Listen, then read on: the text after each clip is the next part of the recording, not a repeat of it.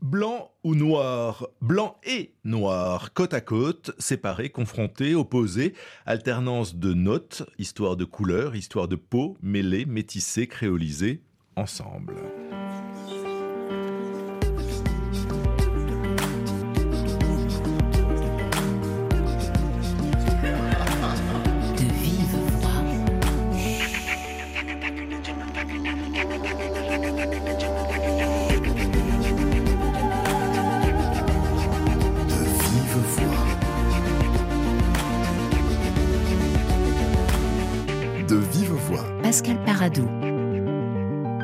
La nuit, tu es noire, le jour, tu es blanche, et le nouveau roman de Anne Terrier, une saga familiale, celle des Saint-Sulpice, qui recouvre l'histoire de la Martinique du début de la colonisation à nos jours. Bonjour Anne Terrier. Bonjour. Est-ce que cette famille existe ou c'est pure invention de votre part?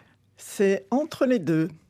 C'est-à-dire qu'en fait, l'idée de ce roman est née effectivement d'une rencontre avec une personne originaire des Antilles. Euh, mais en fait, ce sont des faits si certains faits de cette histoire sont réels, ces faits ont été évidemment interprétés par moi et euh, avec un regard euh, particulier puisque je suis aussi originaire des Antilles. Donc le scénario du roman euh, est à peu près exact puisqu'il s'agit d'une femme qui recueille la parole de Paula qui a 98 ans et, et à cet âge-là, elle se souvient de tout, mais surtout c'est important parce qu'elle est à la charnière des siècles et des histoires en fait, Paula. Voilà, alors effectivement, c'est son histoire qu'elle raconte, en particulier son enfance euh, à Marie-Galante. Donc cette personne a vécu à la fois à Marie-Galante, en Martinique, euh, voilà, et dans d'autres colonies, puisqu'en fait, toute cette histoire se passe au moment de la colonisation française. Et c'est vrai qu'on a peu tendance à associer l'histoire des Antilles avec l'histoire de la colonisation, évidemment parce qu'on associe davantage l'histoire des Antilles à l'histoire de l'esclavage.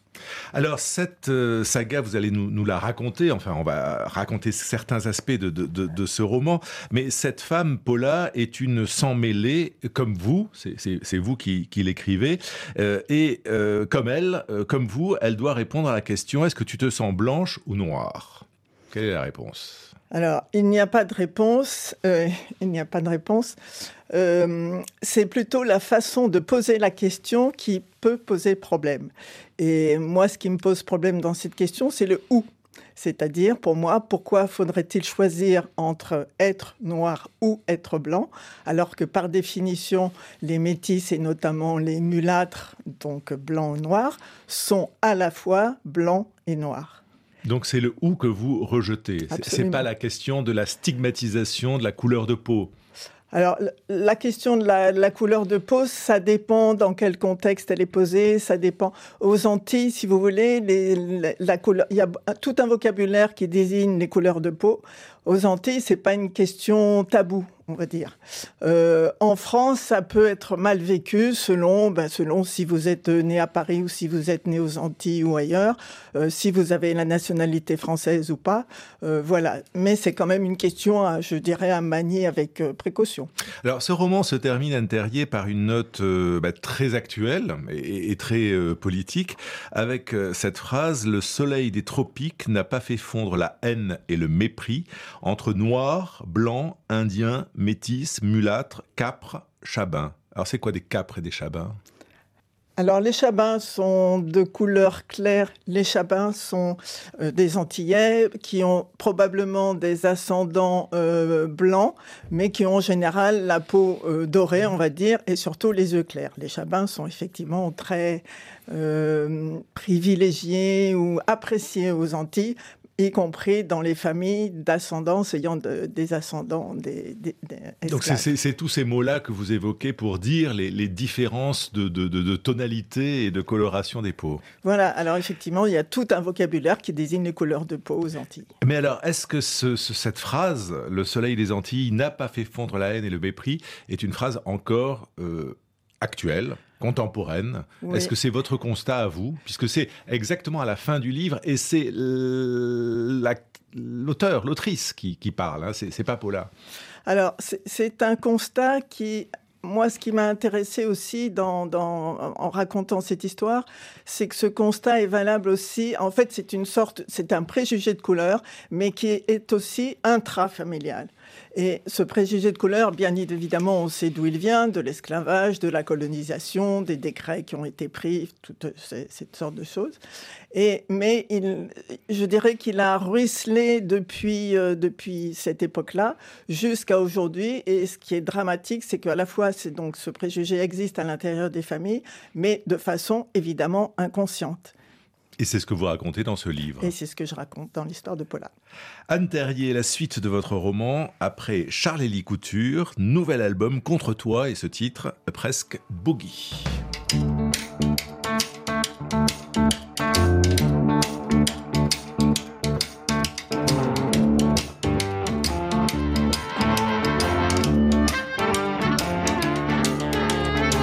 Ça fait des années qu'on se connaît tu sais tout de moi, ou presque. Ça fait des années qu'on se connaît. Je sais tout de toi, ou presque. Je sais, c'est presque qui fait le charme. Autant qu'il nous désarme.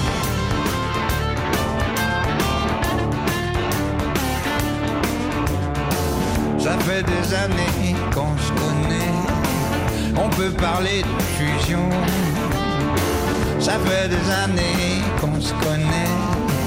Et dans toutes les positions. Quand tu visais le cochonnet, je redoutais ta précision.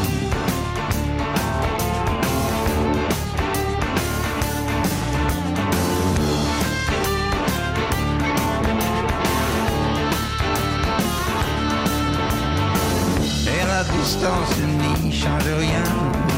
Où que tu sois, t'es près de moi. Et la distance n'y change rien. Même loin, tu es là. C'est une histoire sans queue ni tête. En fait, c'est un peu tout à la fois.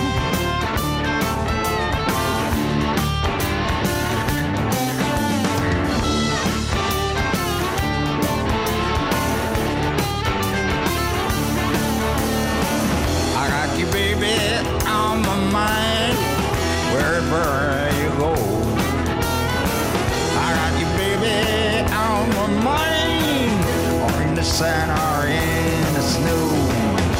If I'm get lost in any kind, you will find me for sure. Charles Couture sur RFI, presque boogie, presque adverbe de quantité qui pourrait faire écho au nouveau roman de Anne Terrier, La nuit tu es noire, le jour tu es blanche.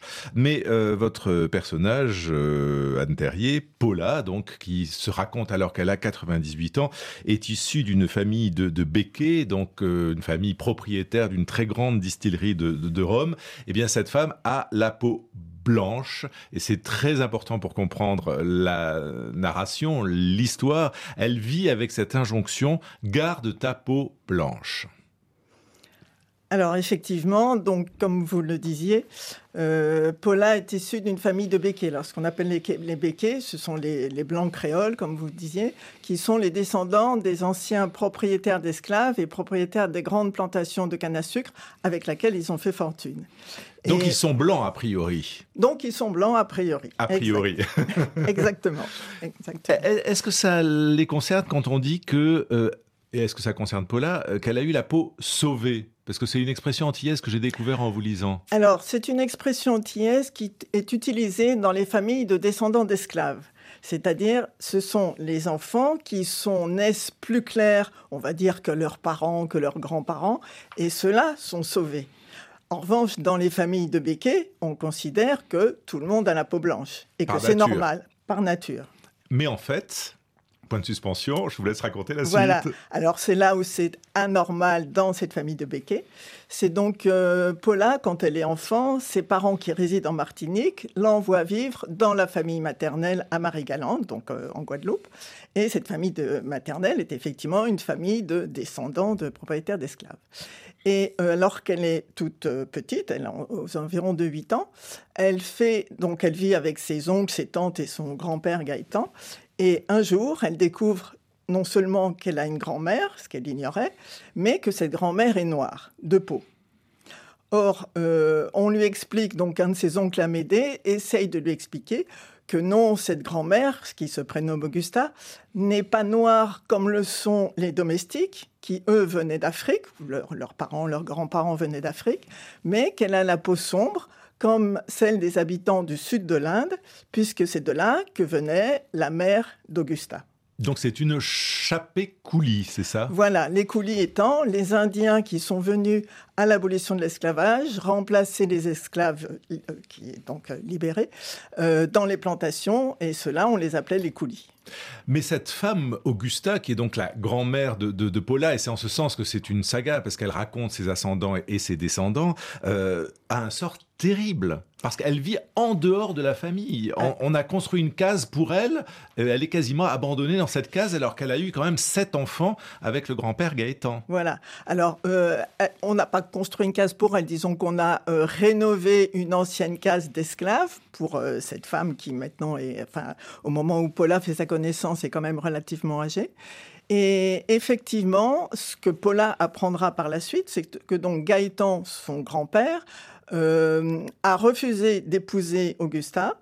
Il a de la même façon euh, évité le plus longtemps possible de reconnaître ses sept enfants et il ne l'a fait que pour échapper à la mobilisation au moment de la guerre de 14 et qu'en plus il a euh, interdit à ses enfants de se marier. Tout ça pourquoi? En fait, c'était en vertu d'un décret qui avait été pris par Napoléon et qui interdisait le mariage entre personnes de couleurs différentes, l'adoption de l'adoption des enfants, la reconnaissance des enfants naturels et surtout la transmission de l'héritage. J'aimerais, à ce propos, et on va l'entendre, ce, décret, euh, j'aimerais, Anne que vous nous lisiez un extrait de ce roman. Euh, je trouve que c'est l'un des plus durs à lire et, à entendre. Moi, j'étais très, très surpris en, lisant cette page. Euh, c'est Gaëtan, le, le grand-père de Paula, qui parle.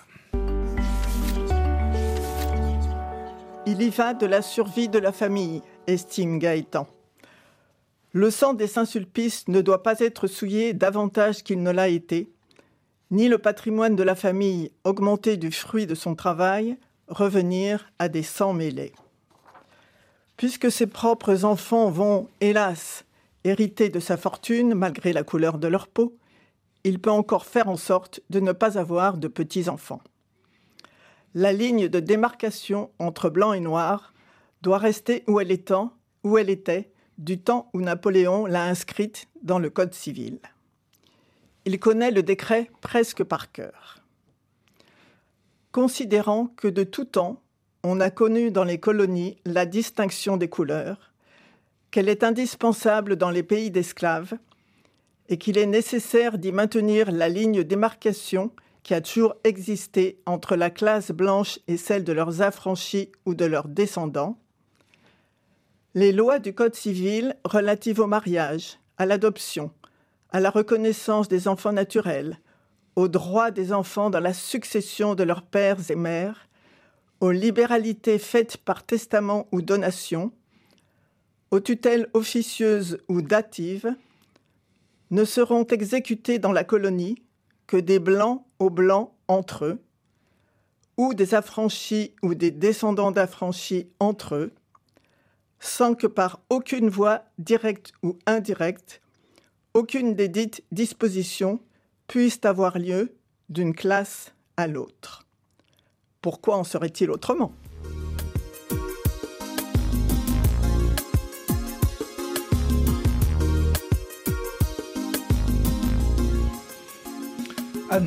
La lecture de ce décret que l'on trouve dans votre roman, euh, La nuit tu es noire, le jour tu es blanche, est terrible à lire. Moi, moi je ne savais pas l'existence de ce décret. J'ai été foudroyé en lisant ça. Alors pour tout vous dire, c'est en faisant donc des recherches effectivement pour ce roman que moi aussi j'ai découvert ce décret. Je connaissais, comme beaucoup de gens, tout ce qui, enfin une bonne partie en tout cas, de ce qui existe dans le Code noir, mais ce décret de Napoléon qui a été pris en 1805 est euh, très très explicite. Alors ce décret, évidemment, était applicable aux, colonies. Il était applicable aussi en France, comme on disait à l'époque, actuellement dans l'Hexagone. Et aussi, ce que j'ai découvert, c'est qu'il avait été euh, précédé de deux autres décrets. Un qui date de 1802, je crois, et qui a exclu tous les officiers noirs et de couleur de l'armée française, de l'armée de Napoléon. Et il y en avait beaucoup, notamment le père de l'écrivain Alexandre Dumas, euh, qui était un officier de Napoléon. C'est comme ça qu'il a été euh, viré de l'armée française à son grand désespoir.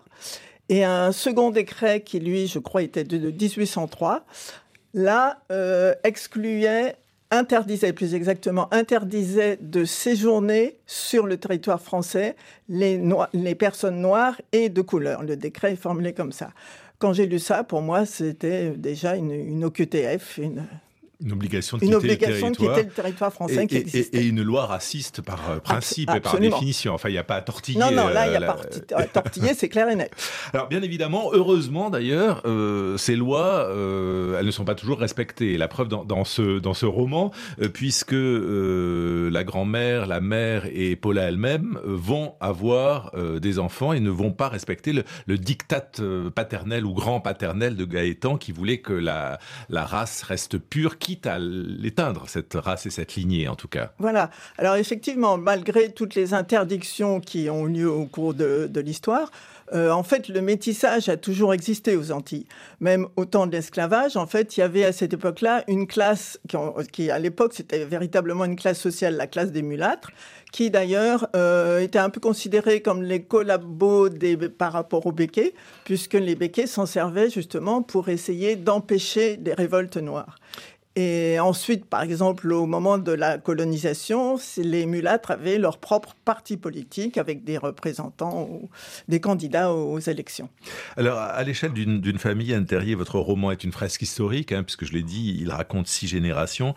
Euh, mais est-ce que euh, est-ce qu'il éclaire la, la société euh, antillaise actuelle, selon vous?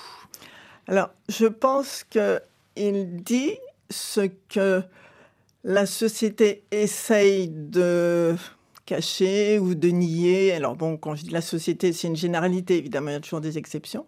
À savoir que ce racisme, ce préjugé de couleur, existe encore non seulement des blancs vis-à-vis des noirs, mais des noirs non seulement vis-à-vis des blancs, mais des noirs vis-à-vis d'eux-mêmes.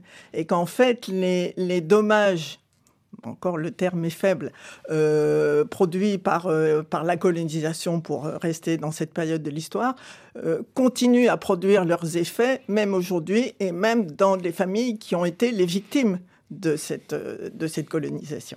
Alors c'est une question très contemporaine euh, sur laquelle Patrick Chamoiseau, euh, qui est un, grand auteur martiniquais, a, beaucoup écrit, a beaucoup parlé. C'était il y a quelques années après son pré Goncourt, en 96 précisément. Il évoquait déjà ces grandes tendances de la société martiniquaise, mais pas seulement. On s'aperçoit que dans tous les pays euh, des Amériques où on a la mise en contact de plusieurs races, de plusieurs peuples, de plusieurs imaginaires, on a une volonté de, préservation de la pureté originelle. Donc on a des communautés un petit peu racialisées qui se constituent, qui essayent de se préserver, mais qui en fait compte sur leurs franges et leurs bordures entrent dans un processus d'inter-rétroaction, dirait Edgar Morin, quelque chose d'assez complexe qui fait qu'en fin de compte, nous partageons un même imaginaire. C'est-à-dire que moi qui suis de typologie africaine, je suis plus proche d'un béquet blanc que d'un Africain euh, d'Afrique. Je suis plus proche euh, de, je sais pas, de n'importe quel écrivain de la Caraïbe qui écrirait en espagnol ou en anglais que d'un écrivain français ou d'un écrivain francophone de je ne sais quel pays. Donc il y a là un, bain amniotique euh, culturel qui relève de la créolisation. Alors qu'il y a dans chaque communauté cette illusion, ce désir de préservation de la pureté originelle. Anne Terrier, que pensez-vous de ce que dit Patrick Chamoiseau? J'ai eu l'impression en l'écoutant que c'est quand même ce qui se passe dans votre roman, ce double phénomène, c'est-à-dire à la fois le, désir de pureté et puis la, créolisation irréversible. Oui, absolument. C'est, à la fois, c'est tout le paradoxe des Antilles, c'est qu'à la fois euh, il y a ce, désir de, quelque part, j'allais dire, de blanchitude. Bon, je m'excuse pour le terme, mais euh, qui existe encore dans certaines familles. Et en même temps, euh, en même temps, le métissage, c'est pas seulement apprendre au sens biologique du terme, c'est-à-dire un couple noir-blanc et puis des enfants. C'est aussi tout un brassage de population. C'est vrai que le, le le peuplement des Antilles s'est fait de cette façon, non seulement avec les, Européens, avec ceux qui venaient d'Afrique, avec les Indiens, ensuite avec des Libyens, des, pas des Libyens, pardon, des Libanais, des commerçants libanais, syriens, voilà. Donc ce brassage de population, c'est culturellement, c'est à la fois un brassage culturel, musical, euh, de, cuisine, euh, de choses comme ça. Mais donc, on pourrait croire effectivement que, que ce brassage de population fait que, que, que, les préjugés raciaux se, seraient dissous dans cette société. Mais non. Or, pas du tout. Pas du tout, parce qu'effectivement, le, préjugé, le racisme a duré pendant une telle, tellement longtemps dans cette histoire des Antilles qu'il en reste évidemment des des traces. Des, traces très. Et c'est ce qui arrive à Paula, puisque au moment euh, où elle euh, raconte donc sa vie, elle raconte euh, comment elle s'est mariée et comment elle doit annoncer. Alors elle se marie avec un, blanc ingénieur, il vit au Maroc et donc elle a la peau blanche. Lui croit qu'elle est béquée et en fait elle lui annonce attendant un enfant que elle a une grand-mère et une ascendance indienne et elle est rejetée. Voilà, alors ça c'est effectivement terrible parce que donc cet ingénieur colonial, ça se passe au temps des colonies et il a l'état d'esprit des colonisateurs, même si le Maroc n'était pas une colonie mais un protectorat, mais bon, la différence est subtile. Euh, donc effectivement, elle, euh, elle a caché. En fait, le problème, c'est qu'elle s'est construite avec la honte, la honte d'elle-même, bien qu'elle ait la peau blanche, mais la honte de se savoir de sang mêlé. de ce savoir métis. Donc, avec cette honte, elle n'en a pas parlé à, son futur époux, qui lui est en, plus, j'allais dire comme par hasard, mais c'est évidemment pas un hasard, elle a choisi un homme qui était euh, voilà violent et qui en fait avec lequel elle retrouve les rapports de violence et de domination et d'oppression qu'elle a connue aux Antilles quand elle était euh, enfant et puis ensuite jeune fille. Donc on ne sort jamais du drame en fait pas dans cette histoire-là. Pas dans cette histoire-là. Alors, si l'on doit évoquer, euh, Anne Terrier, les grands écrivains martiniquais, les, grands penseurs, il y a aussi votre oncle, puisque euh, vous êtes sa nièce, Édouard Glissant, qui définit le concept de créolisation en insistant sur ce que vous venez de dire, l'idée de rencontre. Chaque fois que un Mandela rencontre un De Klerk ou qu'un Arafat rencontre un, Rabin, c'est le processus de créolisation, qu'on le sache ou non, qu'on le veuille ou non, qu'on le combatte ou non, qui commence à se mettre en place et à faire voir qu'il faut sortir euh, des identités racines uniques. Donc il y, a tout ce processus qui est mondial. C'est ce qui se passe aussi en Europe. Euh, avec des résistances acharnées des vieux démons, mais c'est ce qui se passe en Europe. Et l'Europe s'archipélise, comme les Antilles, et, comme le Pacifique, et comme d'autres régions. Il y a l'archipel européen, et dans cet archipel européen, qui n'est plus une masse continentale épaisse, dense et impérative, eh bien, les îles des identités particulières se développeront de, plus en plus de manière tranquille et en contact avec les autres.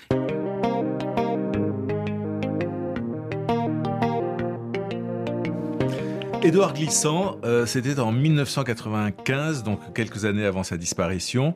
Euh, je ne sais pas ce que vous en pensez, Anne Terrier, mais je trouve que c'est une pensée qui est éclairante et d'une modernité éclatante. Bien entendu. Et, et là, cet extrait, c'est effectivement c'est l'aspect positif du métissage, du multiculturalisme, donc de la créolisation. C'est vrai que dans mon livre, on voit l'aspect négatif, mais c'est aussi pour mieux souligner euh, à quel point il est nécessaire de, s'éloigner cette, de cet état d'esprit, de ces préjugés, et pour venir effectivement à la rencontre d'autres populations et avec l'espoir que Édouard exprime très bien que le, le, monde, grâce à ce multiculturalisme, bon, j'emploie un mot un peu, un peu carré, mais voilà, que grâce à cela, le monde, effectivement, va se, se créoliser et devenir meilleur. Oui, c'est un espoir, c'est un horizon. C'est pas, voilà. il ne parle pas d'un constat euh, de l'époque en 95, pas davantage s'il était vivant en 2024, euh, parce que quand il parle de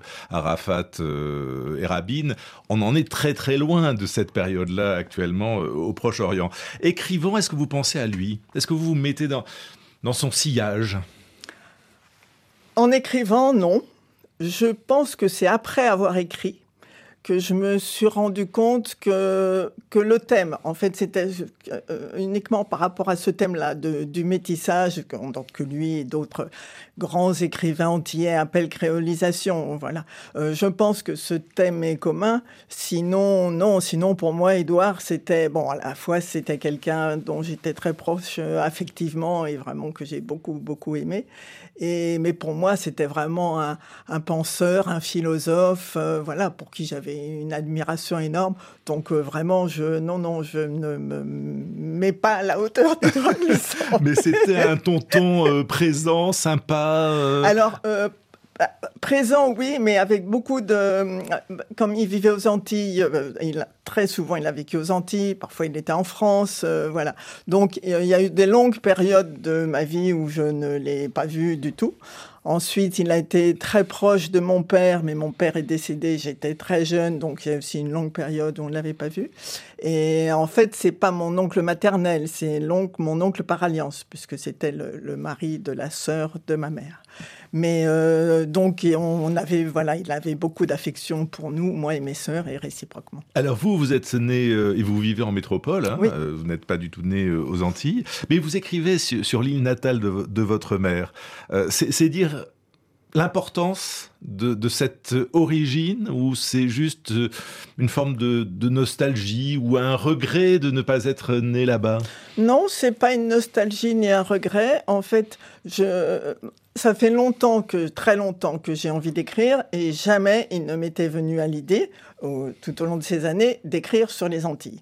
Et puis c'est, je pense, avec la disparition progressive des personnes plus âgées de ma famille, donc de la génération de mes parents, que au départ, donc l'origine de mon premier roman, La malédiction de l'Indien, l'idée c'était juste de raconter les histoires de famille pour mes enfants, mes neveux et nièces. Et c'est comme ça en fait que je me suis retournée vers euh, le, pays de ma mère et que du coup j'ai découvert aussi euh, tout un tas de choses du point de vue de l'histoire et surtout j'ai découvert que ça me passionnait. Et vous parlez créole? Pas du tout. Pas du tout, mais vous l'écrivez un peu. Il y a des traces de créole dans le roman. Oui, parce que je comprends un petit peu. Et puis, euh, ma mère ne nous a jamais parlé créole. En revanche, c'est vrai que cette culture, en fait, dans notre famille, elle, est, elle a été transmise essentiellement par les fêtes familiales, et particulièrement à Noël, où là, on, tous, tous les Noëls de mon enfance, c'était des Noëls à l'antillaise, avec le boudin, les acras, avec on dansait, la biguine, euh, les chants, même les chants de Noël. Et donc, c'est plus par ce, cette famille maternelle, mais dans des moments festifs, qu'effectivement, le, créole, bon, je comprends quand même certains mots, mais je ne le parle pas. Oui, vous vous l'avez pas en bouche, mais vous l'avez dans l'oreille quand même. Voilà. vous l'écrivez en tout cas un peu, et puis et puis il y a, y a un mot qui m'a intrigué, puis j'ai découvert ce que c'était, mais vous allez me le dire, c'est Thibaut. Parce que Paula ne peut pas, ne doit pas prononcer ce mot de Thibaut. Thibaut, c'est le baiser. C'est les baisers. Les baisers, les bisous. Les bisous. Je trouve que c'est un, très, joli mot. Elle en a été privée et, elle s'interdit, on lui interdit de, de, dire ce mot-là, mais on sent le besoin de bisous et de baisers. Voilà, et surtout qu'effectivement, elle n'a pas eu une enfance euh, affectueuse, elle n'a pas eu une enfance heureuse, donc c'est un mot qui reste pour elle comme une nostalgie. Merci beaucoup Anne Terrier. Thibaut, la nuit tu es noire, le jour tu es blanche. Votre roman est édité chez Gallimard dans la collection Continent Noir. Bonne journée à tous. Merci.